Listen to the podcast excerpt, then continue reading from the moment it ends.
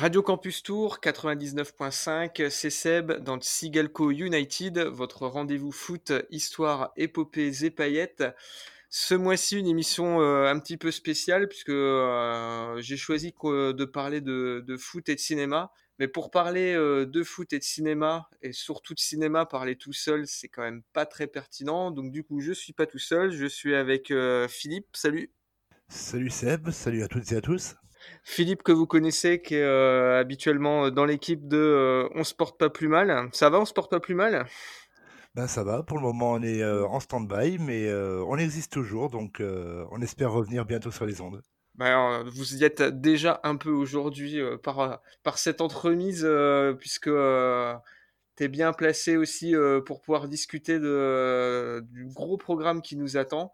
Petite euh, actu avant de, démarrer. Les fêtes ont été marquées. Alors, année terrible 2020 puisqu'on avait déjà perdu Paulo Rossi et Maradona. Et je poursuis ma rubrique nécro. J'aimerais bien qu'elle s'arrête en 2021 en fait, puisqu'on a perdu bah, Maxime Sigalko, le joueur dont j'ai pris le nom pour l'émission donc ce footballeur biélorusse qui, dont on a appris le décès à l'âge de 37 ans, était rendu célèbre dans les années 2000 déjà parce que c'est un international biélorusse et qui avait de gros espoirs fondés en lui, et puis parce qu'il était devenu une légende de jeux vidéo. T'as joué un petit peu à Championship Manager, toi, Philippe? J'ai joué un petit peu, ouais, quand j'étais, ado, ouais. et c'était c'était la légende du jeu, quoi. Tu le chopais, c'était, le futur grand espoir du foot. Ouais, et il y avait deux écoles à l'époque, je sais pas si tu te souviens, il y avait euh, il y avait Tsigalco et il y avait Tomadera aussi. Alors je sais pas si tu avais euh, chopé aussi euh, Tomadera. Non, moi je chopé c'était Kakalov qui était ah aussi Ah oui, Georgi Kakalov, ouais. Qui était, ouais il allait devenir légendaire dans le jeu donc Ouais. Bon, Tomadera, il n'y a pas de risque d'apprendre un jour le décès, parce qu'en fait, on avait appris plus tard quand euh, c'était un des éditeurs du jeu qui avait craqué, qu'en fait, c'était un joueur imaginaire, lui n'existait pas. Mais euh, voilà, donc on a appris le décès de Sigalko. Je me suis renseigné un petit peu sur la presse indépendante biélorusse sur Internet, et euh, eux aussi hein, ont appris par la famille le décès, mais la famille n'a pas souhaité communiquer plus amplement à ce sujet. Donc Maxime Sigalko, il a un frère jumeau, Yuri, qui était gardien de but et qui a été international aussi.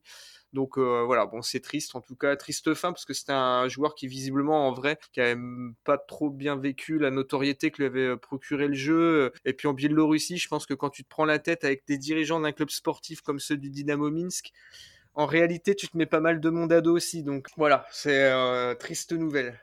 En tout cas, nous, on va un peu de gaieté quand même, parce qu'on va parler de ciné, et puis il y a des films plutôt sympas.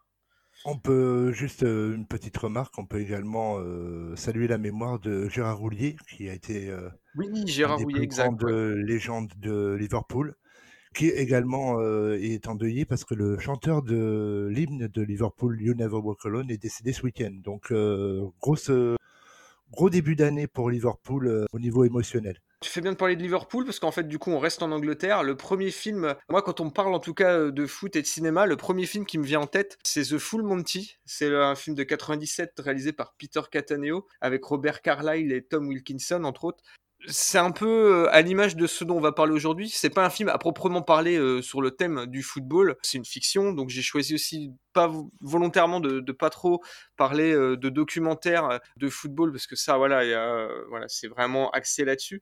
Mais c'était plus voir comment le cinéma s'était saisi de cet objet culturel qu'est le foot. Et The Full Monty, moi, c'est un film qui me parle tout de suite parce que déjà, bah, ça se passe à Sheffield une grosse ville de foot. Il y a trois clubs à Sheffield. Il y a le plus vieux club de foot du monde, le Sheffield FC, euh, plus de 160 ans.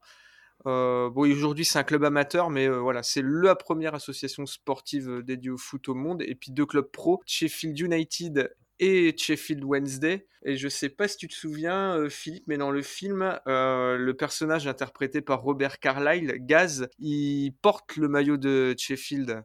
Oui, c'est c'est d'ailleurs même un peu la la symbolique du, et le foot est très, très présent d'ailleurs, dans le film, en un peu en arrière-plan, mais il y a beaucoup de références au au, foot et puis, bah, le fameux maillot, que porte, Gaz dans le film, qui justement, rappelle, les racines de de Sheffield.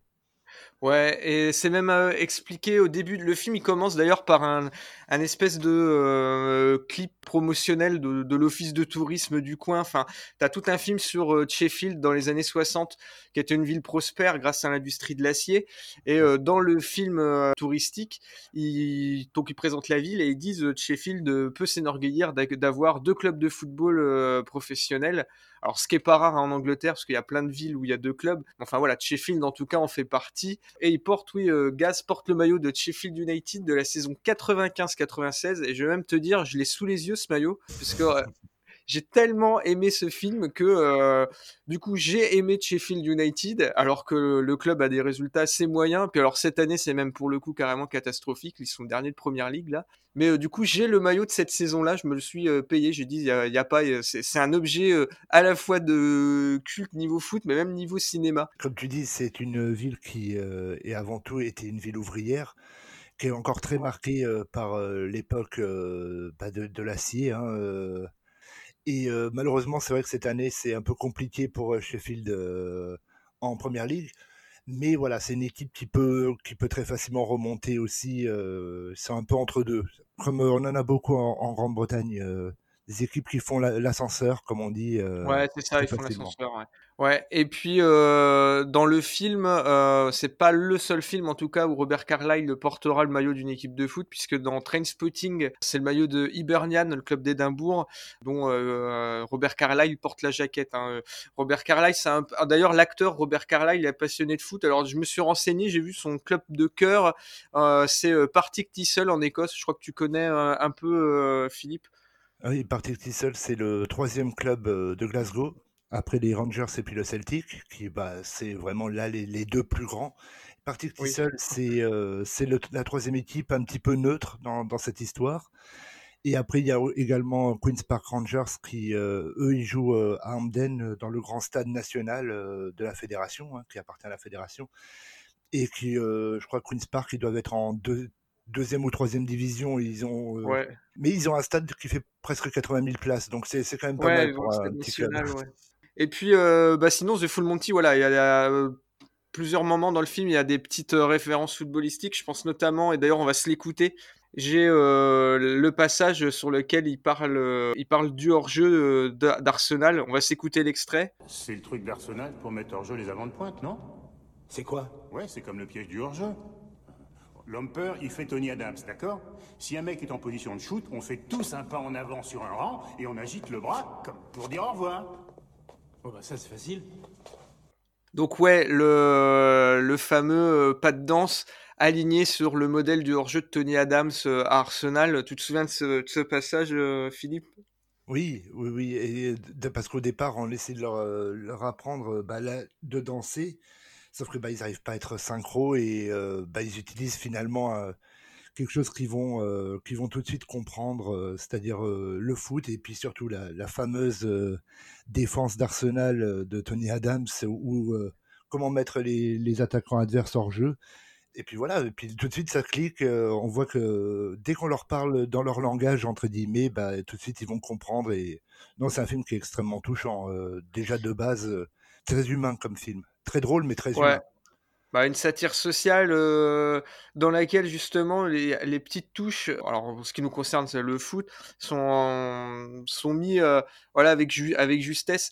Et euh, par exemple Tony Adams, Arsenal à l'époque c'est voilà c'est une des équipes les plus populaires en Angleterre. Tony Adams c'est une une star hein. à l'époque en Angleterre, il passe pour être un des meilleurs défenseurs du championnat, si c'est pas le meilleur. Et et voilà, donc ça vient comme ça dans le film, mais ça vient pas avec des gros sabots, tu vois, c'est euh, subtil et puis on sait très bien et l'Angleterre c'est un pays de foot que globalement euh, la majorité des gens savent à quoi on fait référence parce que mine de rien expliquer la règle du hors-jeu et de comment en tout cas une défense met hors-jeu les avant-centres techniquement c'est quand même pas si simple que c'est expliqué et là ça passe tout seul et puis bah, pour Tony Adams, j'ai revu il y a pas tellement longtemps euh, le match de le huitième de finale du Mondial 98, le Argentine Angleterre, Argentine oui, à Geoffroy Guichard.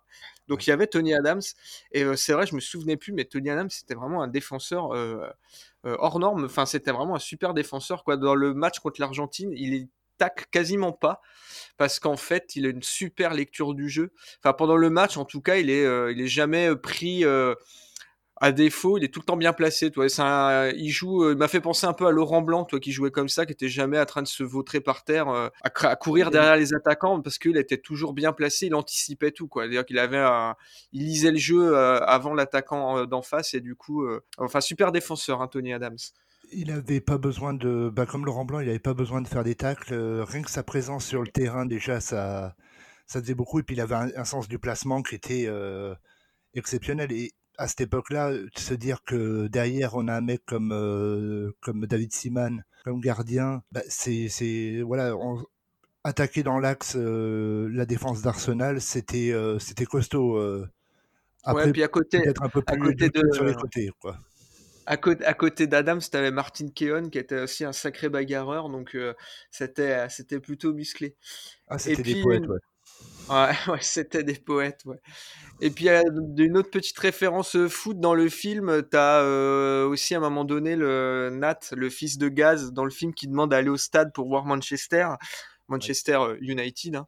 Et du coup, Gaz se met à chanter la fameuse chanson que les supporters de Manchester faisaient souvent, le Oua Cantona. Donc, Et qui parfois est encore repris aujourd'hui, même si ça fait près de 20 ans qu'il plus de 20 ans qu'il a arrêté bah, il, est toujours, euh, c'est un dieu euh, toujours, mais on y reviendra peut-être plus tard à Eric Cantona. Bah, écoute, on peut revenir même tout de suite, parce que du coup, ça fait le, lien entre ces, entre ces deux films. Tu vois de quel film je parlais? Oui, eh Looking ben, for euh, Eric.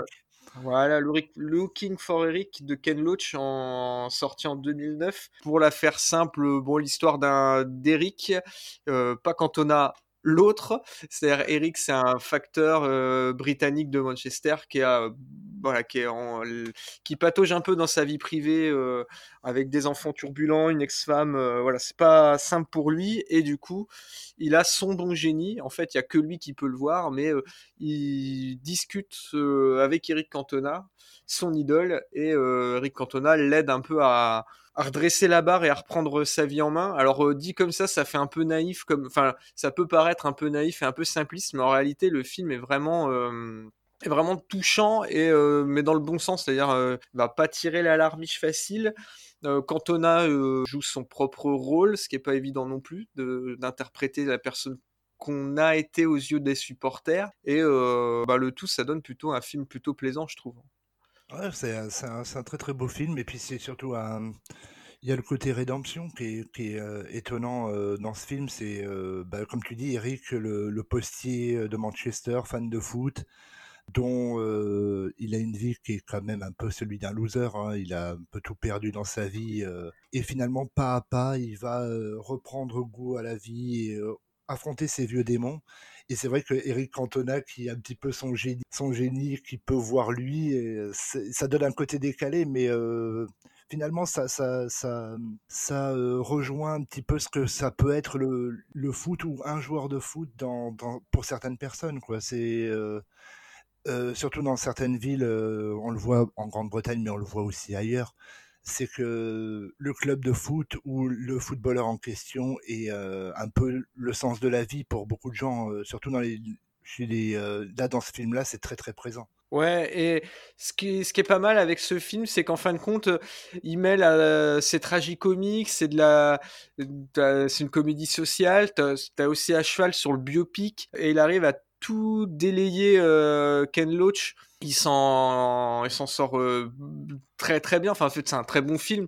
Et euh, en fait, c'est à travers le personnage d'Eric et ses problèmes perso et la, façon dont il peut justement se défaire de tout ça qu'il arrive à toucher du doigt la passion que peuvent avoir certaines personnes pour bah, pour une idole, là en l'occurrence Eric Cantona. Et puis euh, bah, c'est l'occasion aussi peut-être de rappeler que maintenant Eric Cantona, finalement, ça fait plus longtemps qu'il est acteur de cinéma qu'il a été footballeur.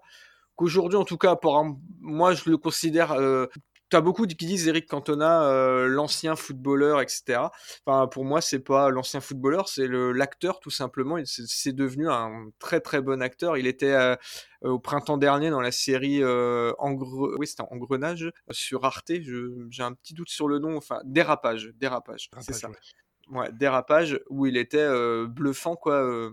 donc voilà, un, un, film en tout cas sur la passion qui est, le foot se mêle et, le résultat est, vraiment très bon. quoi. Et Eric Cantona, comme tu dis, maintenant c'est, un acteur avant de. Oui, il a été un très grand joueur, peut-être un, des meilleurs de sa génération en France. Après, tout est discutable évidemment, mais, mais je trouve que ça a été un des plus grands en tout cas, un des plus grands en Grande-Bretagne à cette époque-là, ça c'est sûr. Il a, il a percé énormément là-bas dans un football qui lui le représentait bien, un football du Romal et puis voilà c'était c'était la guerre un peu sur le terrain on peut revoir des images de cette époque-là par exemple on trouve très facilement quand on avait des, des matchs avec Cantona il y avait bah justement Tony Adams qu'on parlait tout à l'heure et on voit que c'était des mecs, ils, voilà, ils arrivaient sur le terrain, ils n'étaient pas là pour pour tomber facilement. Hein. C'est tombaient, c'est que il y avait des tacles assez assez effroyables. Mais maintenant, c'est devenu un excellent acteur, assez peut-être mal coté au niveau de certains acteurs professionnels qui font ça depuis des années. Mais je trouve qu'il est toujours vrai dans, dans, dans ses interprétations. Et l'idée d'ailleurs de Looking for Eric, a donné, a donné à, à, Eric Cantona. Il a fait toute une série de documentaires qui étaient passés sur Canal Plus à, une époque, qui s'appelait Looking for, et c'était par exemple Manchester. Il allait voir les supporters dans des, villes, ouais, dans des quand il vivait le football. Euh. Donc il avait gardé un petit peu ce lien avec ce, ce film. Et euh, après, lui, il le faisait, c'était sur le côté humain du football, quoi, c'est-à-dire les supporters. Ouais, la euh, eh ben écoute, on va faire une première pause musicale et puis euh, on va rester dans The Full Monty qui avait eu euh, l'Oscar de la meilleure musique en 97 euh, qui avait été remis à Anne Dudley pour la, super musique du film. C'est vrai qu'il y avait une BO de, il y avait une BO de ouf sur The Full Monty. Alors j'ai longuement hésité, j'ai hésité entre Donna Summer et Sister Sledge. Et puis, euh, bah, allez, finalement, on va s'écouter euh, Sister Sledge, les sœurs de Philadelphie. Elles étaient à l'époque chez Atlantic Records et en 79, elles chantaient We Are Family.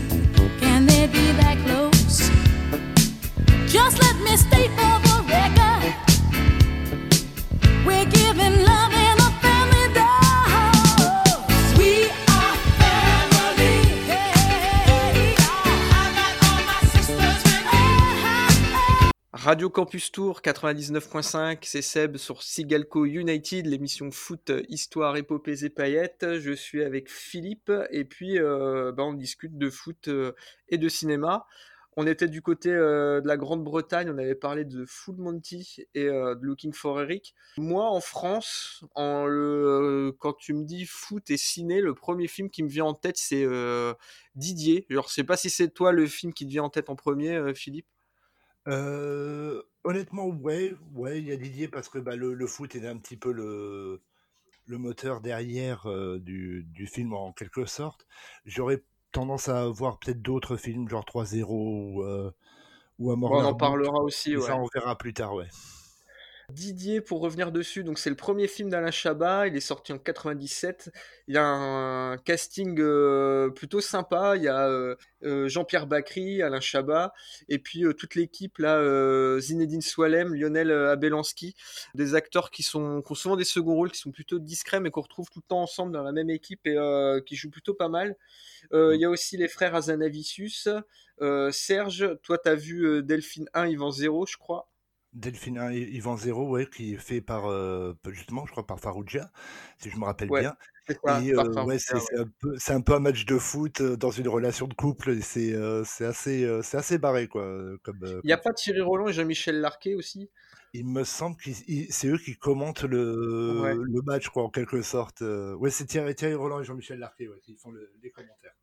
Et puis euh, dans le film, du coup, il y a donc il y a les deux frères, il y a Serge et Michel Zanavicius.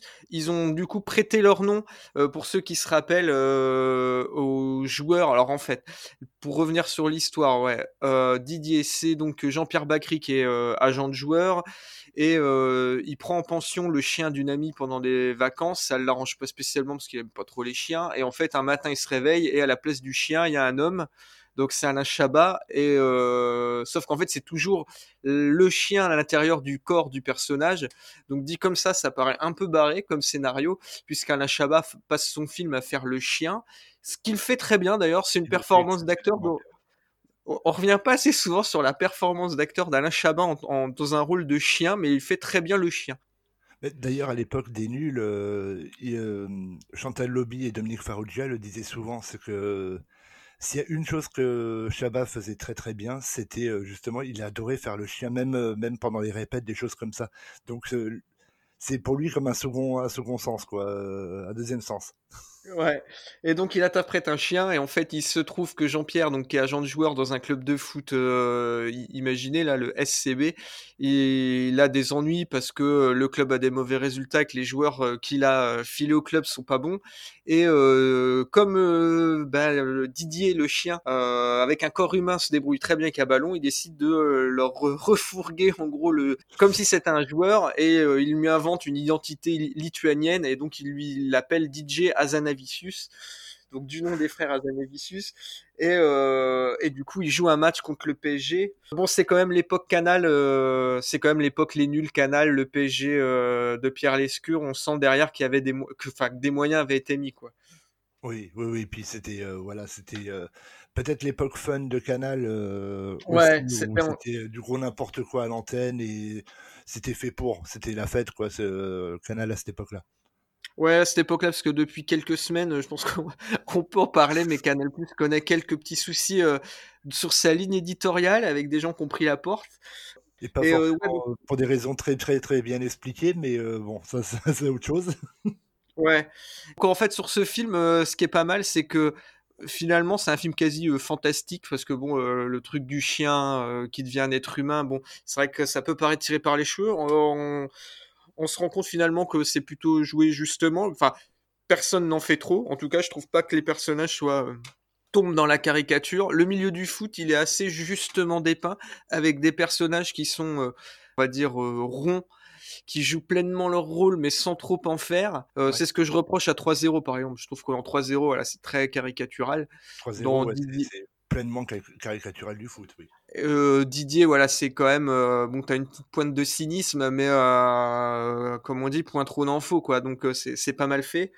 Et puis, euh, ouais, il y a le concours du PSG euh, à l'époque. Alors d'ailleurs, pour ceux qui euh, sont physionomistes euh, dans les scènes de foot, ils pourront reconnaître certains joueurs de l'équipe réserve du PSG à l'époque, mais qu'on fait un petit peu carrière. Alors il y a Sylvain Distin, il y a Jamel, Belmadi, il y a Fabrice Kelban, Grégory Pesley. Voilà, il y a, y a, y a ces gens-là qu'on qu file un coup de main pour la support technique on va dire. Et puis il y a pas mal de second rôles assez marrants dans le film. Je pense qu'il y a euh, Dieudonné à l'époque qui joue euh, commentateur de foot. Il parodie euh, Thierry Roland, Jean-Michel Larquet. La séquence est, la séquence est assez drôle.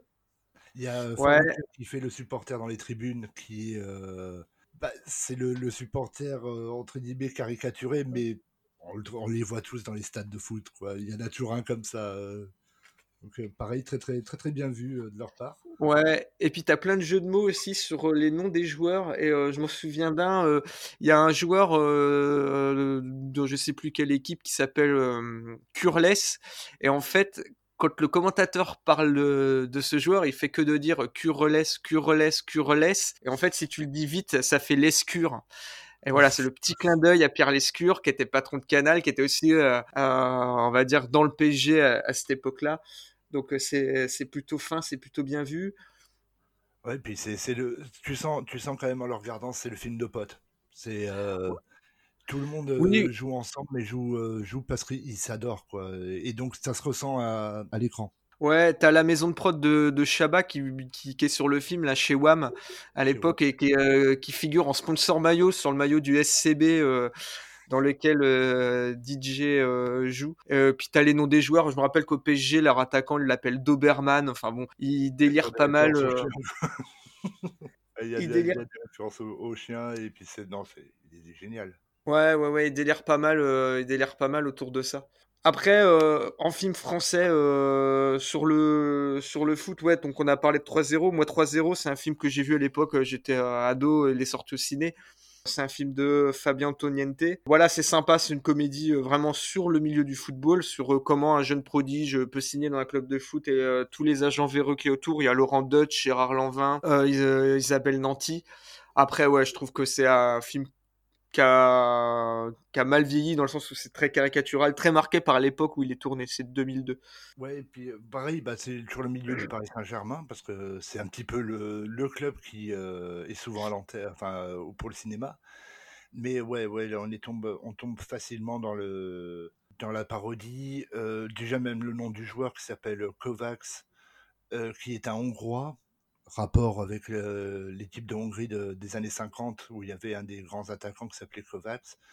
Voilà, c'est, je trouve que c'est, il peut être drôle à ces moments, mais on tombe un petit peu, bah, on a l'impression finalement de regarder la même chose, mais qui se prend un peu plus au sérieux que Didier. Ouais, disons que si tu veux réellement voir le football, mais on va dire et ses travers, tu regardes, euh, il y a eu euh, une série euh, documentaire qui a été produite là sur un jeune prodige au Havre là récemment dans l'année où on te montre voilà un centre de formation et puis ce qui se passe de bien et de pas bien. Ah, tu regardes ça 3-0 a voulu aussi être un peu caustique, on va dire, avec les coulisses du football. Bon, ça l'est hein, pour le coup, mais c'est vrai que c'est fait de manière assez assez grossière. Après, c'est une comédie voilà qui qui qui avait pas non plus de prétention à, à jouer la satire sociale, hein, euh, clairement. Donc euh, bon, faut le prendre pour ce que c'est. Mais euh, oui, c'est clair que moi, je, je, préfère en tout cas rire avec le du foot au ciné sur Didier que que sur 3-0 bon, c'est des blagues que tout le monde peut faire. Puis dans, 3-0, il y a toute une liste de, de, joueurs de foot professionnels et de personnalités du football français euh, voire international, qui sont quand même présents. Et c'est le seul truc qui peut avoir un minimum de d'intérêt. Parce qu'il y a quand même le nouvel entraîneur du PSG qui joue dedans. Donc, euh, Mauricio Pochettino. Oui, c'est vrai, exact. Ouais, oui, parce que c'était l'équipe euh, du PSG. Il y avait Ronaldinho, Heinze. C'était la grande équipe du PSG. Hein, de, tous les supporters du Paris Saint-Germain de cette époque-là s'en souviennent encore donc non, c'était c'est le seul un des seuls intérêts du film, c'est de se dire bon, il y a on a dans un film on peut voir des, les stars de l'époque du Paris Saint-Germain. Ouais, ouais. Bon, on va refaire une petite pause musicale parce que justement la BO de Didier elle est, elle est sympa aussi et il y avait un groupe qui s'était impliqué dans la BO, c'était Raga Sonic, Daddy Mori et Big Red avec le titre La ramène pas, donc c'était sorti en 96. Je crois savoir que chacun de leur côté, Daddy Mori et Big Red, ils préparent des trucs solo. En tout cas, voilà, ce serait cool qu'un bon groupe euh, comme ça de raga, euh, comme l'était Raga revienne. Et du coup, ils interprétaient pour la bande-son de Didier, La Ramène pas. Alors Jean, nous allons peut-être profiter de cette fin de première période pour nous intéresser à d'autres rencontres. Hein oui, oui, tout à fait. Euh, Robert, en allant jeter un petit coup d'œil euh, au stade de Ragasonic, hein, nous allons retrouver nos deux envoyés spéciaux, Daddy Mori euh, et Big Red, hein, pour un match un petit peu spécial, je dirais, le match de la vie, avec ses joies, avec ses peines et surtout, si vous me permettez l'expression, comment garder son libre arbitre. Ah, l'image est osée, Jean. Certes, Robert, mais c'est avec des images oser, je dirais que l'on peut dire des choses. Voilà. Euh, Daddy Mori, Big Red, vous m'entendez? Yes, Ah oui, oui, oui, oui. Il semblerait, il semblerait qu'il soit... Il, vous entend, genre, hein? Oui. Il vous entend? Il semblerait qu'il soit là, Robert, hein, je, je, vous l'ai dit, hein, j'ai dit oui, il semblerait. Ah bon? Excusez-moi. Non, mais ça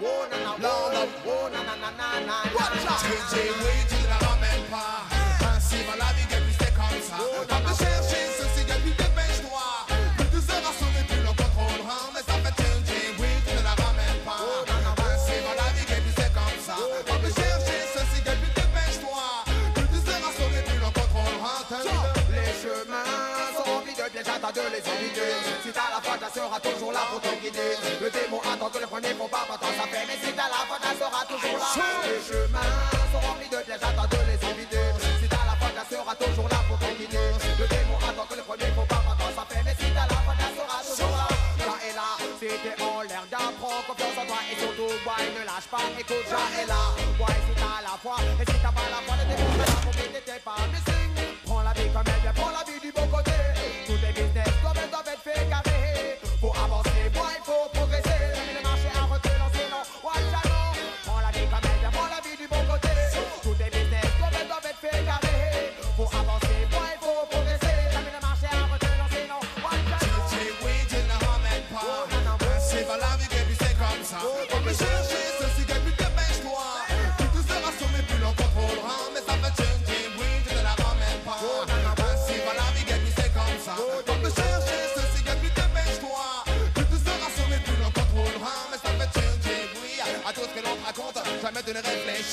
jamais tu n'as honte. Et y a comme aujourd'hui, y a l'impression qui monte. Certains abrutis sont à couler dans la route. Tu ne la ramènes pas, je ne comprends pas. Tu n'as pas de couilles ou quoi? Quand on te dit, va me chercher ceci, allez, vas-y, fais big avant comme une tombe. Et tu seras sommé, plus l'on contrôlera. C'est les rats qui te contrôlent, tu ne plaisantes pas. Tu ne perds pas le pôle, tu sais où tu vas. Tu nage pas le crawl, tu sais où tu vas. Et y a seulement c'est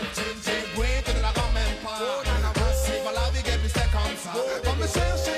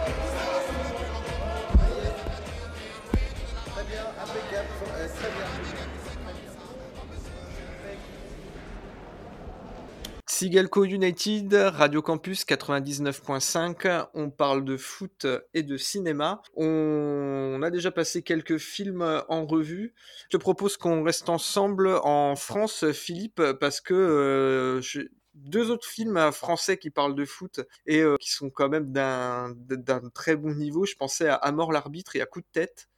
Oui, oui, oui. Un coup de tête avec, euh, avec Devers et à mort l'arbitre avec euh, Michel Serrault et Eddie pense Ouais, alors mort cool l'arbitre, c'est un, mort l'arbitre, c'est un film. Euh, euh, de Jean-Pierre Mocky qui est sorti en 84 et euh, c'est marrant parce qu'à sa sortie il avait pas très bien marché. Il avait euh, il avait été un peu décevant au niveau des entrées. Les critiques s'étaient pas spécialement penchés dessus. Et en fait c'est dans les années 90 après les événements qu'il y avait eu le Hazel etc ce film était revenu avait été rediffusé et qu'il avait fait un énorme tabac et qu'en fait on avait salué le travail de Mocky.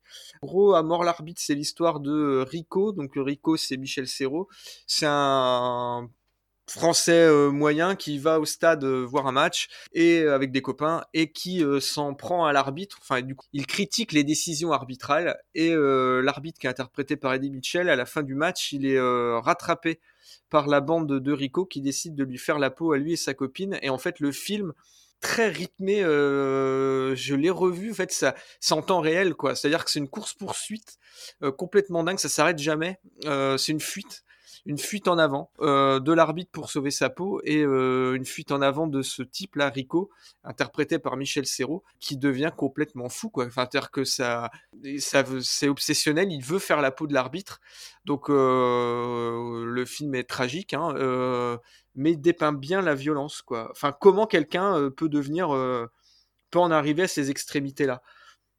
Bah, c'est, comme tu dis, c'est comment une personne peut tomber dans la violence, mais comme tu disais aussi, c'est, après la tragédie de, du Hazel, sensiblement à cette époque-là, donc il y avait le, le, hooliganisme qui commençait à arriver et qui commençait à faire surtout parler de lui. C'est, oui, il y a un côté un peu satirique de en France, voilà, ça, ça, prendrait des proportions. C'est un petit peu le beauf qui, qui se met à s'énerver euh, sur sur quelqu'un et est capable d'aller au pire, parce qu'évidemment, c'est faire la peau quand même à quelqu'un, donc c'est c'est quand même la pire des choses, une des pires des choses qu'on puisse faire. Et mais Michel Serrault le fait très très bien. Et, et après, comme tu dis, après, c'est des films de Moki, c'est-à-dire c'est en continu. Il y a quasiment pas de de temps Il n'y a pas de pause hein, dans le film. Hein, tu... ouais, ouais. Les décors sont grandioses. Enfin, les décors sont. Il y a certains décors, je me souviens, il y a une scène dans une, dans une usine où avec les éclairages, avec les lumières, c'est à moitié psychédélique. Enfin, il y, a, il y a toute une ambiance hein, autour du film. Eddie Mitchell en arbitre, il joue très bien, hein, mais il interprète un arbitre qui est très théâtral, démonstratif. Hein, voilà, c'est assez marrant. Et puis c'est surtout, par contre, je trouve très malin de, la part de Moki de s'être focalisé sur la figure de l'arbitre, parce que euh, s'il est vrai que dans le foot, euh, le foot fournit, les matchs de foot en tout cas, donnent des scénarios que même le cinéma des fois n'aurait pas euh, n'aurait pas osé imaginer. La figure de l'arbitre, d'un point de vue cinématographique, elle est super intéressante parce que sans arbitre, t'as pas de match de toute façon. Et puis il focalise l'attention de tout le monde. Enfin, tout le monde, est, euh, les joueurs, les supporters, les commentateurs. Enfin, je veux dire, c'est, c'est un personnage central, quoi. Tout le monde a les yeux vers l'arbitre en réalité. Bah, on, peut, on peut retrouver quelques traces, entre guillemets, de ce film dans la réalité. Euh, regarde à Marseille, euh, ils n'ont jamais pardonné à Colina Ouais, le penalty de, contre Valence en 2004. Contre Valence. Et ça, ils l'ont jamais pardonné. Et c'était limite, il y avait une vendetta qui était mise sur Colina, quoi. Pour se dire à quel point M. Colina, qui était un des arbitres les plus respectés au monde à ce moment-là, et euh, il prend une décision dans le match qui euh, est lourde de conséquences pour Marseille, évidemment, mais il est dans sa qualité d'arbitre. Euh, la faute, elle y est, elle y est pas chacun va avoir son point de vue là-dessus, mais il prend là sa décision et derrière, c'est surtout toute cette vendetta qui a. En gros, il arrivé à Marseille et les mecs disaient on lui, on va lui courir après, on va lui faire la peau. Et donc on retrouve finalement le, côté euh, de ce film-là, d'Amor l'arbitre, qui à la base est un film, c'est une satire sociale, mais finalement euh, il y a des liens dans la réalité. Le football, comme beaucoup d'autres sports d'ailleurs, hein, peuvent euh, apporter le, pire des gens sans qu'ils savent qu'ils sont comme ça. C'est la passion peut. Ouais, ça c'est le glissement en fait. C'est ça que je, je, trouve pas mal dans, dans Un mort l'arbitre. Jean-Pierre Mocky en tout cas sur ce film-là, quand tu regardes le film, tu sais qu'il prend pas, euh, pour parler clairement, il prend pas le, le spectateur pour un con. Enfin, il te rend intelligent. Il te prend déjà pour quelqu'un d'intelligent, puisque il, dans le film, tu vois le mécanisme de la violence. Par exemple, moi j'ai moins aimé euh, le film euh, Hooligan euh, film euh, américain de Lexi Alexander en 2005 avec Elijah Wood, qui est un film sur les hooligans de West Ham et de Millwall. Bon, ok, dans le film, bon déjà le scénario je le trouve un peu tiré par les cheveux. L'autre il, se fait virer de son école, il arrive à Londres, paf et de paf il devient hooligan. Ok, d'accord, bon, mais et mais t'expliques pas enfin c'est à dire que ok pendant tout le film tu vois des mecs qui se cognent dessus alors le film est pas non plus archi mauvais euh, oui, les supporters de West Ham, il y en a qui sont comme ça. Oui, ils aiment pas euh, ceux de Millwall. Oui, ils se tapent dessus. Oui, euh, ils se rencontrent dans des pubs ou sur des parkings. Tout ça, c'est juste. Hein. Mais on te montre pas. Mais comment en fait Pourquoi Surtout comment Comment ils ont pu en arriver à devenir violents, à se battre Et ils partent du principe dans le film que voilà, c'est acté. Je veux dire, les... bon, ils se battent. Ok, d'accord. À mort l'arbitre. Euh, voilà, tu vois, tu, tu, tu, comprends. Tu... En tout cas, euh, Moki, euh, il met le focus là où il faut, je pense. Bah, le, le, problème, de, comme tu disais dans Hooligan, c'est que, évidemment, c'est un truc qui a fait parler parce que bah, les, le hooliganisme en Grande-Bretagne et ailleurs a fait parler de lui, continue à faire parler de lui. Le, comme tu dis, le, le problème, c'est que le, gamin qui sort quand même d'Harvard, hein, donc au niveau. Oui, en plus, oui, Le mec, du jour au lendemain, il, va aller voir un match de foot, de soccer. On ne sait même pas s'il connaît le soccer étant américain. Bon, peut-être par curiosité. Et d'ailleurs, aussitôt, il va, va, se retrouver au milieu d'une bagarre et puis devenir un, un, hooligan on se dit il y a quand même il y a quand même un truc qui doit qui doit se provoquer à un moment. Bon après c'est un film donc on peut pas non plus c'est il y a, y a, une direction de temps et tout. Mais là ils prennent des des, des chemins de traverse et le côté les mecs c'est on, ne sait pas vraiment le hooliganisme est, traité sous le côté c'est que de la violence donc il y a de l'émotion bah, à la limite ce mécanisme là en Angleterre tu le vois, tu le vois dans, tu le vois mieux dans la série qu'il y avait eu uh, This is England avec Stephen Graham, qu'on voit aussi d'ailleurs dans un film dont on parlera tout à l'heure, The Damned United. Mais là, tu le vois mhm. un peu mieux le, le dans This is England, tu comprends un peu mieux comment euh, des, des jeunes euh, issus de milieux populaires ou, euh, enfin voilà, euh, en Angleterre en tout cas, viennent à devenir comme ça ultra violents. Mais en tout cas, ouais, hooligan, voilà, il, te montre ce qui se passe euh, à West Ham et, euh, à Millwall, mais euh, mais voilà, il n'y a pas il a pas une analyse derrière de fond. en tout cas, c'est pas traité quoi. Par contre, juste un truc super intéressant, c'est Charlie Hunan qui est le un des acteurs, bah le celui qui emmène Elijah Wood devenir hooligan il a fait toute une série de, de, films documentaires, des petits documentaires, où justement il s'intéresse aux vrais hooligans euh, dans, dans, le hooliganisme dans le foot et il va à la rencontre des supporters, euh, des ultras et tout ça. Et euh, c'est super intéressant euh, de justement, il a dit j'ai joué au cinéma ce truc-là, je veux voir ce que c'est dans la réalité. Et là, on voit vraiment le la réalité du, du hooliganisme et dans toute sa toute son horreur par moment. Et même lui, il est, il est, il est un petit peu intoxiqué par le truc. C'est-à-dire qu'il rentre facilement dans le cette espèce de rush d'adrénaline que que certains décrivent, hein, certains ex-hooligans ou hooligans encore maintenant décrivent en disant c'est un rush d'adrénaline et tout. Et la manière dont c'est filmé, mine de rien, ça aurait pu être ça le film. C'est mille fois plus parlant que, que le film où c'est bah, Hollywood qui prend une idée comme ça, ça donne vraiment cette idée, on, on prend une idée, on va faire comme ça, c'est ultra romancé et euh, faut que ce soit violent et puis c'est tout. Alors que derrière, il y a toute une réalité, ça peut être social, ça peut être euh, euh, sectaire, voilà, il y, a toujours une raison qui fait que des gens se tapent dessus. Euh. Oui, oui, ça, ça vient pas comme ça. Bah, après, en autre film français, il y a, euh, on l'avait cité, il y a Coup de tête de Jean-Jacques Hano, en, sorti en 79 avec Patrick Devers et Jean Bouise. en gros, Coup de tête, c'est Patrick Devers, il interprète un Perrin qui est un joueur de foot un peu, un peu bidon, en fait d'une équipe qui s'appelle Trinquant, qui a un match important à jouer en Coupe de France. Et euh, bien que Perrin il soit euh, dans sa vie privée, professionnelle, euh, pareil, il a plein de problèmes, il est accusé à tort d'un crime, enfin voilà, il, passe un sale moment. Il est sorti de de prison pour jouer le match. Il marque, il devient le héros et du coup en fait tous les propriétaires du club et tous les bourgeois de la ville de Trinquant sont embêtés parce qu'ils savent plus quoi faire de ce gars qui est à la fois euh, l'ennemi public euh, local numéro un et euh, le sauveur, en tout cas aux yeux des supporters.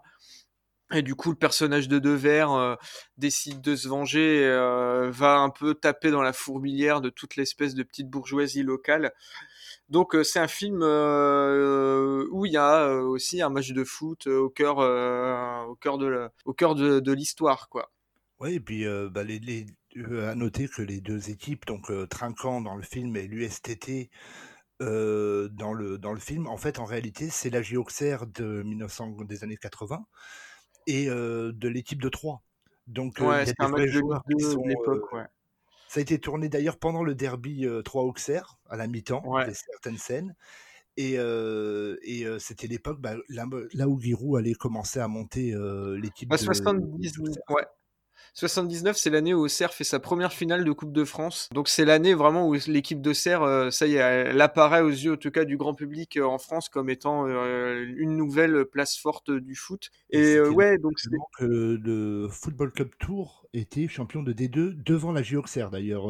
ils allaient monter tous les deux, je crois en 86. Je pense que c'est à peu près cette époque où Tour allait monter. Oui, oui, oui, où Tour était monté, ouais et euh, ouais, du coup, il y a l'appui de la JOCR, euh, appui technique. Euh, Giroud est crédité d'ailleurs sur le film, parce que c'est lui qui a filé. Bon, ils ont prêté du matériel, ils ont les maillots de la JOCR, hein, les maillots avec le fameux sponsor Chayotine, hein, qui dans le film servent au maillot de Trinquant, puis qui est sur l'affiche du film hein, avec Patrick Devers, un beau maillot bleu Chayotine. Et puis et puis Giroud qui avait filé un coup de main pour certaines euh, scènes à réaliser où il pouvait pas filmer ça pendant le match, il fallait réellement les tourner, où il fallait que des joueurs euh, claquent des reprises de volée ou fassent des têtes.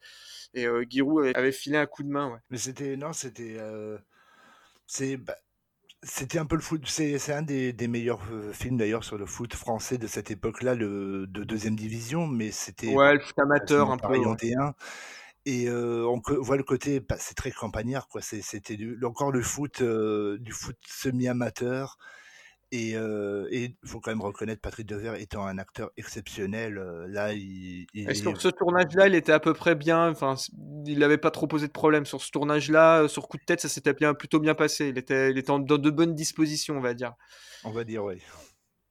Mais après, voilà, il, non, le c'est au niveau du foot français, avec La mort l'arbitre, c'est peut-être les deux meilleurs films. Ouais, après, comme je te dis, c'est toujours c'est à discuter parce que bah, les, goûts de chacun.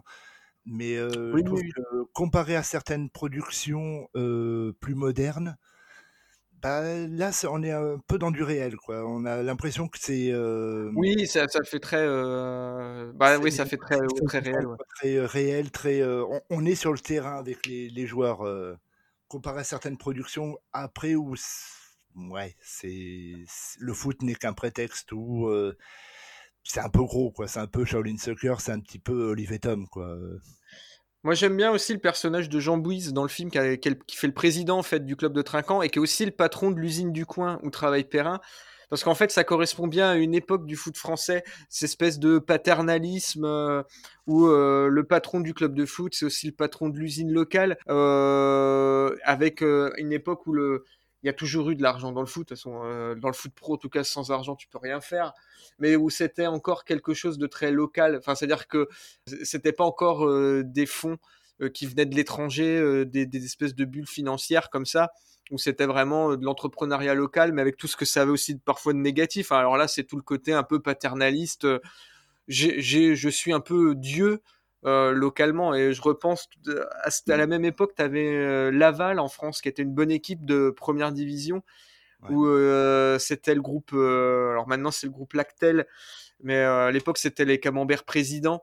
Je m'y connais pas assez en industrie agroalimentaire pour pouvoir dire que président c'est le groupe Lactel, mais mais euh, c'était euh, voilà le président Le Millénaire euh, qui était qui était là-dedans, les Camemberts présidents, le club de foot de Laval. Puis tu avais la même chose d'ailleurs, hein, Sochaux avec Peugeot. Avec, avec Rocher. Euh, tu avais euh, Bordeaux avec Claude Bèze qui allait bientôt faire parler de lui aussi. Et voilà, puis c'était après, tu as Flelou qui a débarqué à Bordeaux aussi. Flelou qui est arrivé. Il y a eu, euh, comment il s'appelle, un des fondateurs du Paris Saint-Germain. Echter. Echter. Voilà, c'était l'époque où c'était des. Le foot était. comme on retrouvait dans les années 50 avec Reims et les, les grandes maisons de champagne. Oui, oui, c'est ça. Des, équipes d'ouvriers, quoi. tu étais employé, tu étais semi-pro, mais tu étais employé par l'usine du coin, Sochaux avec Peugeot. Voilà, c'était. Il y avait un groupe qui détenait le, le club parce que c'était le club de, de l'entreprise. Oui, et puis tant soit peu qu'ils aient aussi des gens politiques. Enfin, tu pouvais être, euh, tu pouvais avoir le gars qui était à la fois euh, patron, président du club de foot, patron de l'usine. Euh, s'il n'était pas maire de la commune, il était adjoint ou alors il était député. Enfin, ouais, voilà, c'était tout ce petit microcosme là qui gravitait autour des clubs de foot à Auxerre, c'était pareil avec Gérard Bourgoin euh, et puis euh, avec euh, les, poulets là, Duc de Bourgogne. c'était ça. Oui, il y, a eu beaucoup et c'était souvent dans les petits clubs, les petits clubs, mais c'était eux qui s'en sortaient toujours parce que bah, l'argent du club, c'était l'argent de l'entreprise ou des fois l'argent de la mairie aussi ou les trois réunis et c'était c'était ouais c'était un peu une époque assez comique du foot entre guillemets comique. Mais par contre quand le robinet s'est arrêté bah d'un coup il y a beaucoup de clubs qui aussi ont, coulé quoi. Saint-Étienne a coulé vers les années 80 alors que c'était la grande équipe de Saint-Étienne de 76 Bordeaux ça allait être pareil il y a eu le scandale a été grandiose, c'était le scandale de Marseille avec Bernard ouais, voilà. Donc c'était toute cette époque où l'argent le, se passait des fois en dessous de table, c'était un petit peu des arrangements, mais bon, c'était pour autant le, le, football était intéressant à regarder. Bah, puis après, ça se faisait dans des, euh, on va dire dans des proportions où euh, tu pouvais, euh, en tout cas, les règles qui sont posées par la ligue et puis par par la loi, tout simplement, ont une facilité à venir interférer et puis à réguler, alors qu'aujourd'hui on est dans des sphères tellement hautes et tellement énormes que euh, plus personne n'arrive à rien réguler. Et euh, bon, tu as des fonds d'investissement qui sont tellement énormes que plus personne sait euh, où est-ce qu'on peut mettre un frein dans l'engrenage. quoi. Donc bon, c'était, tu pouvais encore imaginer qu'il y avait une certaine forme d'équité parce qu'il y avait régulation. quoi. On va se faire une dernière pause musicale et puis une pause musicale qui annonce la suite puisqu'on va s'écouter Santa Maradona de La Mano Negra, c'est en 94. Et puis, euh, bah, on passe à la suite. Et puis, si je passe Santa Maradona, c'est pas pour rien parce qu'on va parler de l'idole argentine.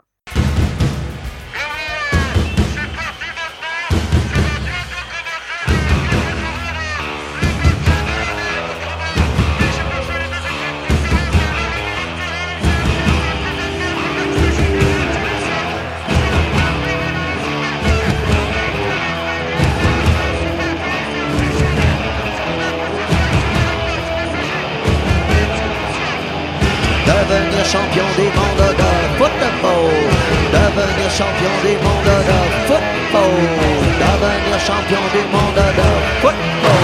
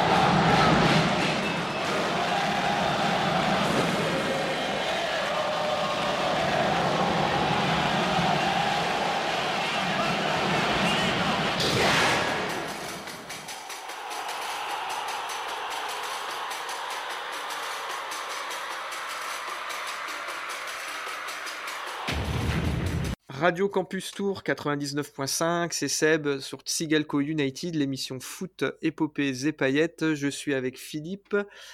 On parle de foot et de ciné. On vient de s'écouter La Mano Negra, Santa Maradona. Et si on a écouté ça, c'est parce qu'il y a un film. Il y a plusieurs films en fait qui sont sortis sur Maradona. Alors je laisse de côté tout ce qui est euh, film documentaire ou documentaire. Alors, je pense à ceux d'Asif Kapadia, à celui de Jean-Christophe Rosé pour Arte, et puis au film de euh, d'Emir Kusturica. Pas parce que euh, ils sont de mauvaise qualité, bien au contraire. Je vous les conseille ces trois films, mais parce que je euh, voilà, on, reste dans la fiction. Et il y a un film qui s'appelle El Camino de San Diego. Je sais pas si tu l'as vu toi, Philippe. Euh, je l'ai pas vu celui-là, tu, euh, tu m'en as parlé un petit peu, mais euh, je suis assez curieux. En tout cas, j'ai j'ai lu le, le, le topic, hein, le, le Ouais. pitch, mais, euh, mais non, j'ai pas encore eu la, la chance de le voir. C'est un film de Carlos Sorin, donc un grand réalisateur euh, du cinéma argentin euh, contemporain. C'est un film de 2006.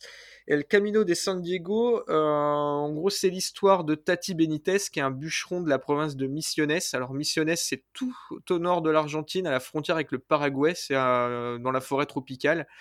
Et c'est une région assez isolée. hein. Et en fait, il est complètement fan, mais tel que des Argentins peuvent l'être, de Maradona.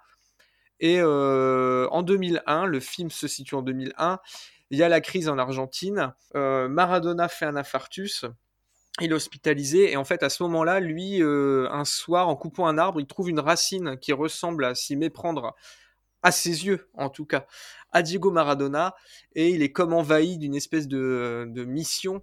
Euh, il décide d'aller apporter la racine jusqu'à Buenos Aires à Diego Maradona, euh, sachant qu'il a jamais quitté son, son bled euh, donc du fin fond de la province de Misiones. Et donc en fait c'est un road movie puisqu'il traverse, enfin il sort pour la première fois de son village, il traverse l'Argentine.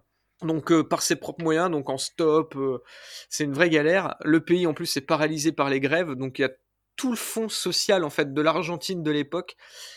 Et donc il est avec cette racine et en fait le film il est euh, il est très poétique. Euh, il est très doux puisque le personnage fait toute une série de rencontres et en fait chaque personne qu'il rencontre euh, il y a son rapport à la société argentine parce qu'il rencontre des gens de différentes classes qui n'ont pas le même regard euh, sur la situation et puis euh, leur rapport aussi à l'idole à Maradona puisque euh, bah voilà faut quand même dans le film le spectateur lui-même est quand même pris à témoin on va dire par rapport à cette racine. Moi-même au début je me suis dit mais c'est en fait c'est juste un bout de bois et en fur et à mesure du film on se dit mais en fait c'est vrai que on dirait Maradona et elle a un pouvoir quasi magique cette racine. Le film est assez sympa et puis il rencontre une galerie de personnages euh, aussi euh, de l'imaginaire et de la culture populaire argentine. Donc je pense à Che Guevara, dont il est question à un moment dans le film, à, euh, Gauchito Gil, euh, qui est euh, un personnage sacré en Argentine, et donc Maradona, une espèce de trilogie. Il manque plus que euh, Eva Perón quoi pour euh, compléter. Mais enfin voilà, il y a tous ces personnages là. Et euh, en plus, c'est fait avec des acteurs euh, amateurs, Euh, donc ça confère quand même au film un côté très très authentique quoi. Oui, et puis euh, le peu que j'ai pu lire de, de ce film-là, et puis tu, en- tu m'en as parlé, euh, c'est vraiment euh, le, le côté, on voit la, la passion pure Oui.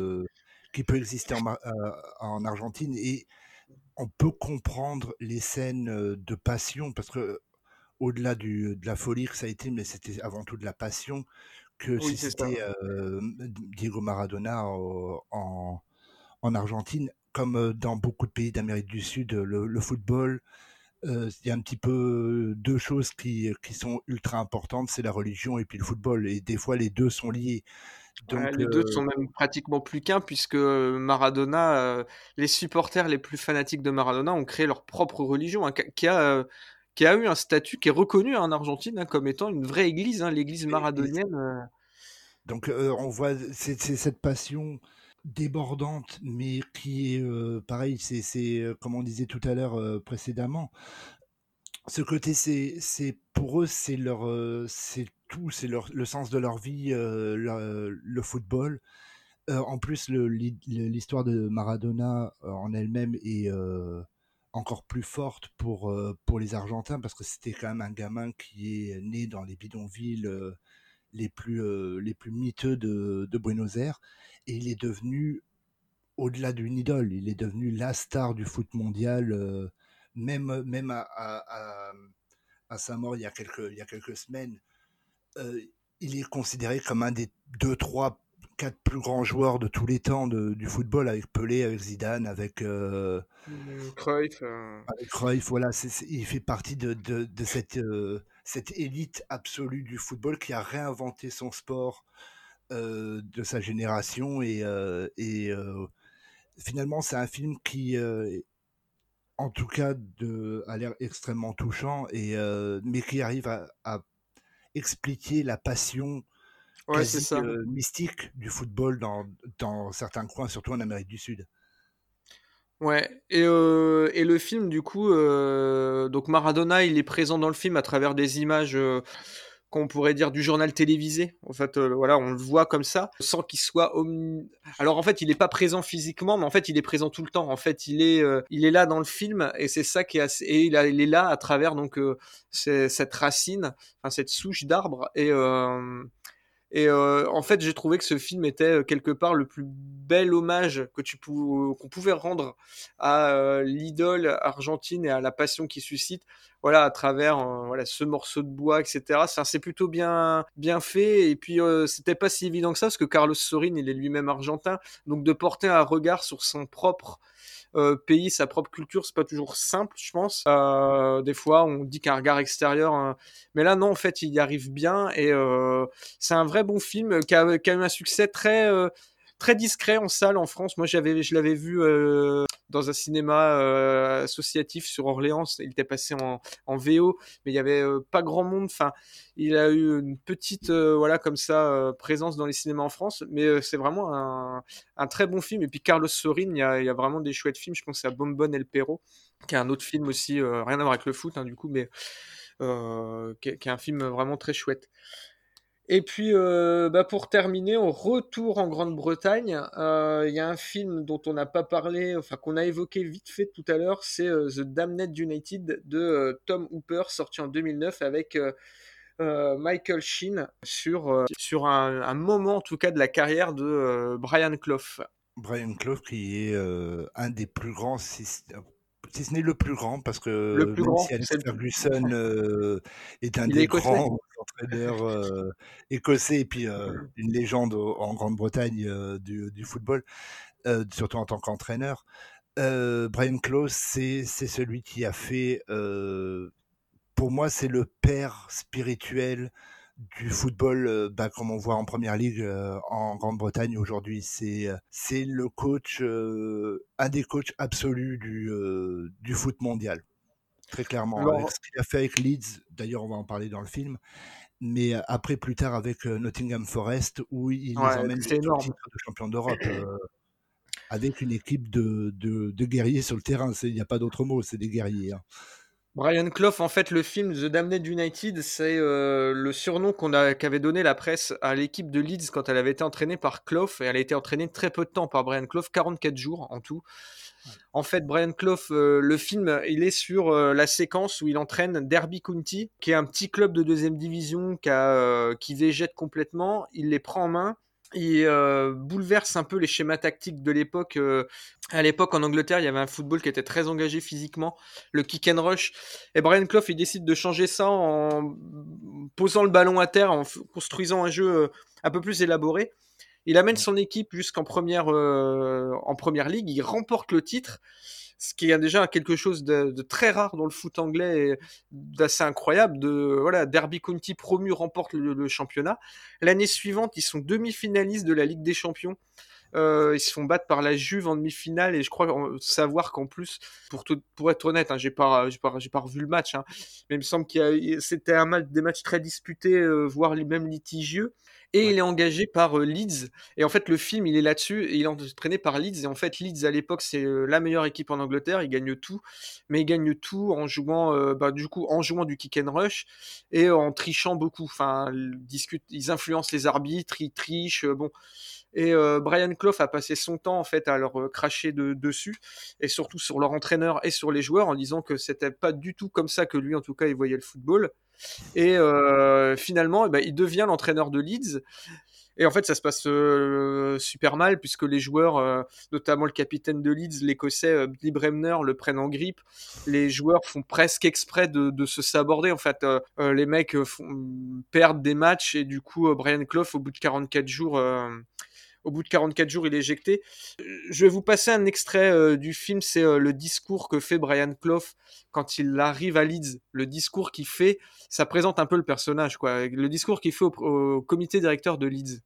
Si je vous ai engagé, c'est parce que je crois que vous êtes le meilleur jeune entraîneur de ce pays. Merci, je suis le meilleur, tout simplement.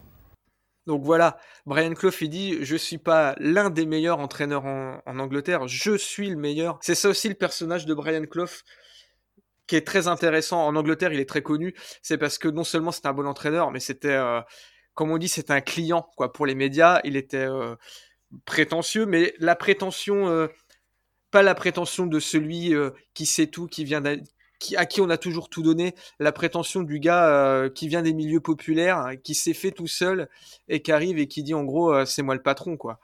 Bah, c'est Brian Clough, c'est il faut quand même se dire à cette époque-là, on a des, entraîneurs comme Don Revy qui est le, allait devenir le manager. C'était l'ancien manager de Leeds qui va aller devenir manager de l'équipe d'Angleterre. Donc qui va pas réussir, en qui va extrêmement, comment dire, respecté. à, à, Liverpool, on a Bill Shankly. voilà, c'est quand même des les entraîneurs, c'est des personnages. Et comme tu dis, c'est lui qui a créé cette révolution. Il a entamé tout au moins cette révolution du foot anglais, où à l'époque c'était on met la, la balle euh, in the box, comme ils disent, hein, dans, donc dans les, mmh. dans les 16 mètres 50. Et puis, euh, en gros, c'est euh, on bourrine comme des, comme des sauvages pour marquer un but. Et, et lui, il est arrivé avec un, style, c'est peut-être un peu grand de le dire, mais il a voulu peut-être reproduire un peu ce que, le, ce que les Pays-Bas faisaient, c'est-à-dire un petit côté football total, où c'est de la possession de balle, où c'est technique, où c'est on réfléchit avant de, taper dans la balle, alors qu'avant c'était un petit peu on tape euh, dans la balle et après on réfléchit sur ce qu'on va faire. Euh, que certains clubs, même encore aujourd'hui, ont euh, en Grande-Bretagne. certains clubs gardent encore cette, cette, image un petit peu des années 70 où on met la balle dans la boîte et puis on a les plus grands, les plus costauds et on tape dedans pour, pour voir si on peut marquer. Et puis Brian Clough, il a réussi des trucs en Angleterre. Alors déjà, c'est le dernier entraîneur anglais à avoir remporté la, Ligue des Champions. Et puis, il a réussi des trucs, donc euh, faire monter Derby County en Première Ligue et remporter le titre. Et puis, euh, donc après Leeds, il a eu une petite période un peu, euh, une petite traversée du désert. Il, il s'est refait la cerise à Nottingham Forest. Et pareil, Nottingham, il les a prises, étant en deuxième division. Il les fait monter. Il remporte le championnat. Dans la foulée, il remporte la, Ligue des Champions et va faire plus fort puisqu'ils vont la remporter deux années de suite. L'année suivante, ils sont pas champions d'Angleterre, mais comme ils, ils sont tenants du titre, ils reparticipent à la Coupe d'Europe des clubs champions et ils la remportent. Un truc qui, avait jamais été fait. D'ailleurs, ça n'a toujours pas été battu depuis. Nottingham Forest est le seul club euh, à avoir remporté plus de Ligue des Champions que de championnat. Ils ont remporté euh, un championnat d'Angleterre pour deux Ligues des Champions. Et euh, en plus, sur une période où ils ont été 42 euh, matchs sans perdre, ça a été battu uniquement par Arsenal en 2004, là, les Invincibles. Donc il a réussi des trucs complètement fous avec cette équipe, ce qui lui avait fait dire quelques années plus tard que il avait marché, que la Trent, la rivière qui coule à Nottingham, était une très belle rivière. Et il dit je le sais, j'ai marché dessus pendant 18 ans. Euh, voilà, il, a fait euh, des choses euh, assez folles dans, le foot anglais. Et puis voilà, en plus, voilà, c'est un client médiatique. Il a jamais caché ses accointances avec les travaillistes en Angleterre. Enfin voilà, après voilà, Brian Clough malheureusement, il a eu une fin de vie un peu un peu difficile. Il a eu des problèmes d'alcool. du coup, il est mort dans les années 2000 mais bon, voilà, il a marqué durablement en tout cas le foot anglais. Il est toujours considéré ouais, comme euh, le plus grand entraîneur euh, britannique euh, avec Ferguson, Bill Shankly. Voilà, c'est le Gotha, le Gotha des coachs, des coachs.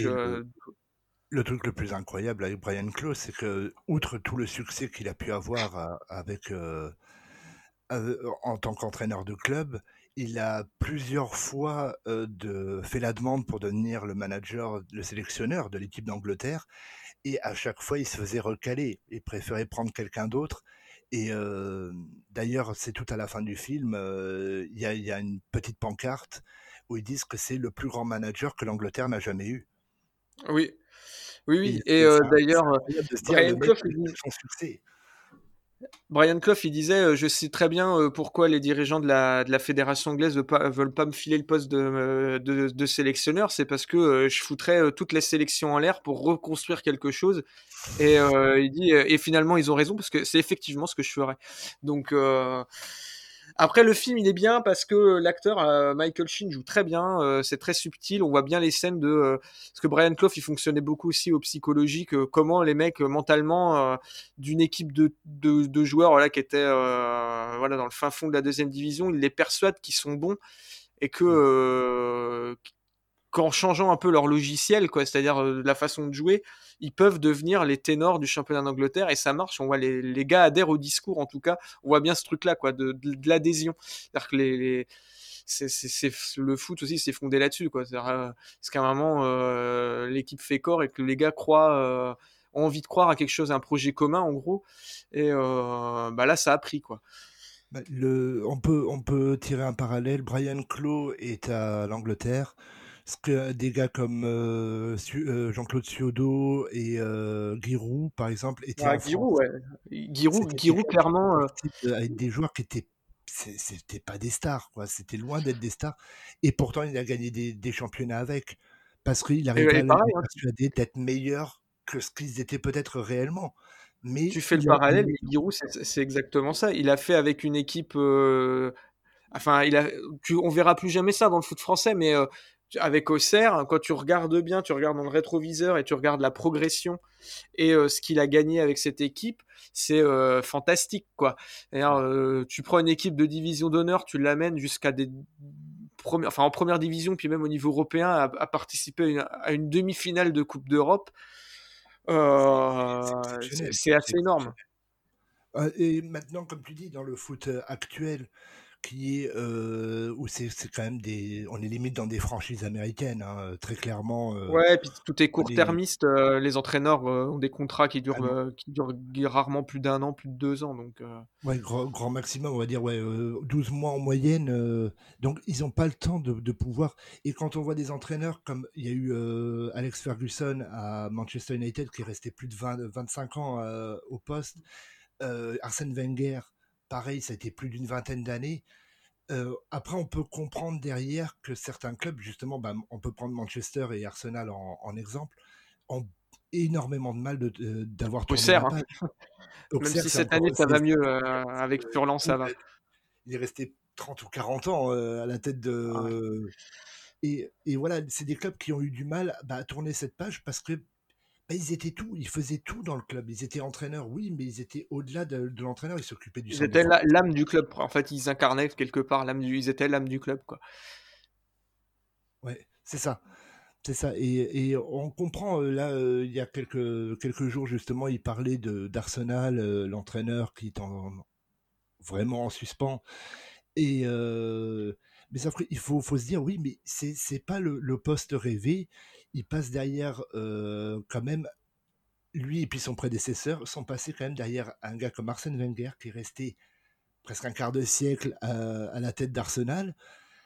Ben, il a laissé sa trace, il a, il a construit, il a fait des erreurs. Je ne dis pas que Wenger a été exceptionnel sur toute la ligne, mais il a construit un style à Arsenal que les supporters ont pris le temps d'accepter, mais maintenant les supporters veulent voir bah, ils veulent retrouver l'époque de Thierry Henry, de Patrice Vieira, où chaque match il se passait quelque chose, ou Denis Bergkamp, tout ça. Et pareil, pour Auxerre, quoi. Auxerre, c'était l'époque des, des Djibril Cissé, des Rigobert Song et tout ça. Ah, Rigobert Song, euh, Lens. Non, mais au CER, ouais, t'avais, euh, t'as eu la génération euh, Boli, Cantona, Zarmarche, euh, puis après, t'as eu euh, Verrua, Kokar, Givard, Chasland, Cissé, Fadiga, d'énormes joueurs.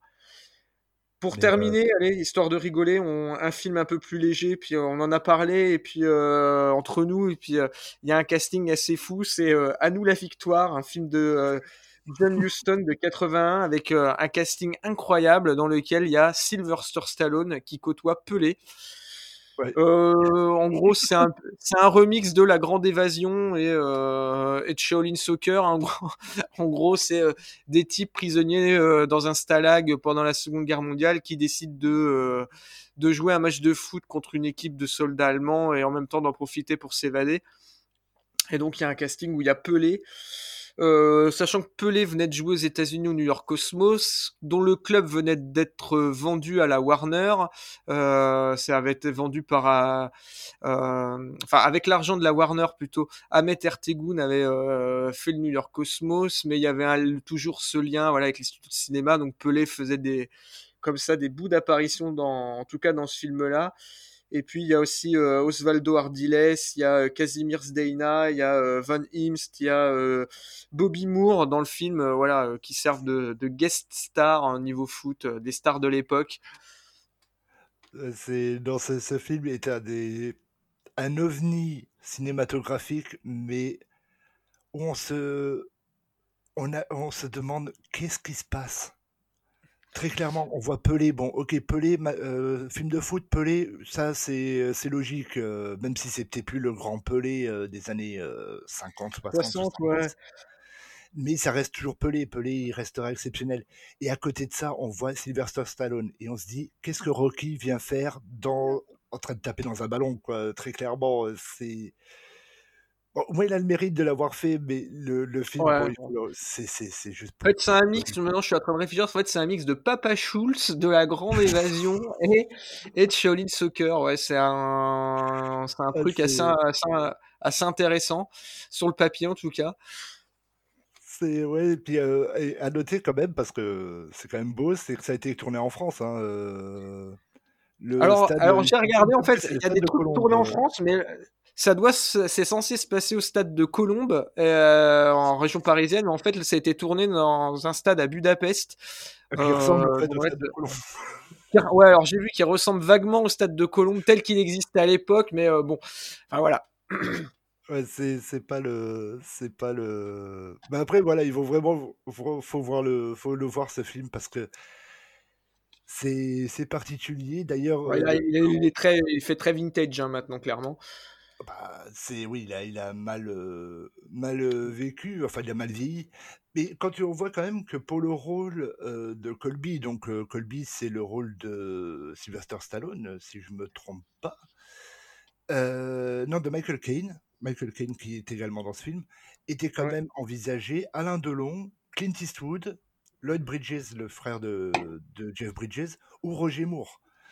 Donc on aurait pu avoir soit James Bond, soit euh, un grand acteur de western euh, américain, entre autres, Alain Delon quand même. Et non, finalement, ils ont préféré prendre Michael Caine, qui est un acteur ultra respectable. Euh, c'est peut-être pas son plus grand film dans sa vie, mais au moins il a le mérite de l'avoir fait.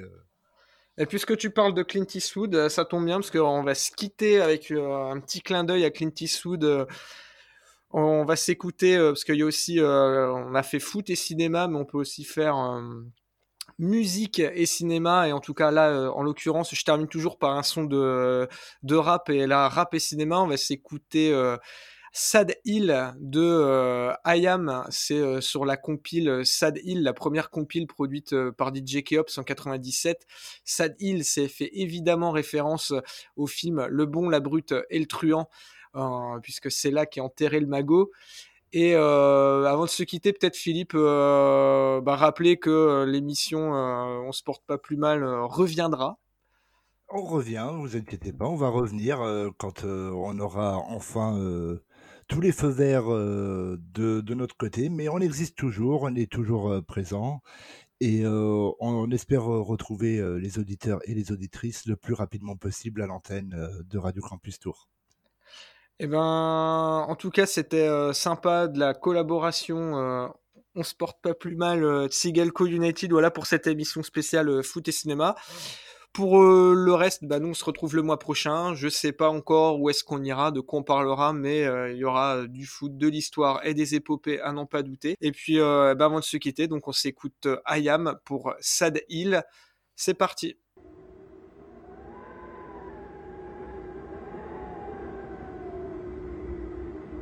Le cimetière. Quel cimetière euh, Sad Hill. Sad Hill. Sad Hill. Sad Hill. Sad Hill. Sad Hill. Sad Hill. Sad Hill. Sad Hill. Sad Hill. Sad Hill. Sad Hill. Sad Hill. Sad Hill. Sad Hill. Triste colline, est le péril Terre stérile, guerre puérile Et si tu perds la vie à Reposera ta carcasse de crevard près d'un sacré bon paquet de dollars le monde se divise en deux catégories. Ceux qui ont un pistolet chargé Et ceux qui creusent. Toi tu creuses 9-7, le sang max, les nerfs à vif crasseux, cerveau ambigu, le désert crée des alus, sorti de là, tanné, les corps de matin, blondin veille sur mes sangles, qu'importe l'angle, regarde ces ploucs à qui je sers de poutre, joue le rôle du chou qui traîne les moutes, qui tient la route, TU, go, U, poste en cul, je vise le magot, voyage léger, ma plume est flingo, assiégé, pratique le vice par excellence pour manger, tout est beau à prendre, gringo, quand on va te pendre, un espoir, j'y pense plus, je représente la fraîcheur qui pue au sein des miens, dans les cendres, la résistenza, mon frère est curé, curé, je cure des blindés, père des pères excusez, chercher le dollar, aïe à mon tête sans les dollars, serre mes verres au compte, toi, règle, raide, un whisky ça aide, tout coup une bête, la terre maudite, mon clan, pour elle je plaide, t'entends, vas-y, prends du bon temps, car le jour où tu vas tomber, ça va faire un sacré bouquin. Foucault. Triste colline, où est le péril. Terre stérile, guerre puérile Et si tu perds la vie à reposera ta carcasse de crevard Tout près d'un sacré bon paquet de dollars. Tu vois, le monde se divise en deux catégories. Ceux qui ont un pistolet chargé ceux qui creusent toi tu creuses. Je brise le mythe, les cowboys sont des merdes que cette phrase soit écrite dans la légende, dans mon journal intime au ban titre. Regarde là ton idole, un plouc plein de bouse, un mec de l'ouest refait une tentouse, un pecno qui pue de bœuf sale, classe, voyage sur un étalon, étalon de stress dans les salons salauds, au galop de pétalons, rejoins la sol morte, je balade avec une chorale de poire toute cul sur une jument qui chante à ma gloire, ex-dollar, voleur au bled, des crades plein de molards où tu payes en dollars, regarde ces clochards tankés dans les saloons, tocards qui flambent au poker, mon atout est plus bad, même pleine de joker. La fonction, débusquer les coups et pratiquer ma fonction. Cauchemar de padre, champion de l'extrême onction. Flingue des bourragas pour une poignée de moula. Propre un pec net, nécro, je tiré boula. J'irai à pied à Sad Hill s'il le faut creuser la terre avec mes dents pour toucher le magot.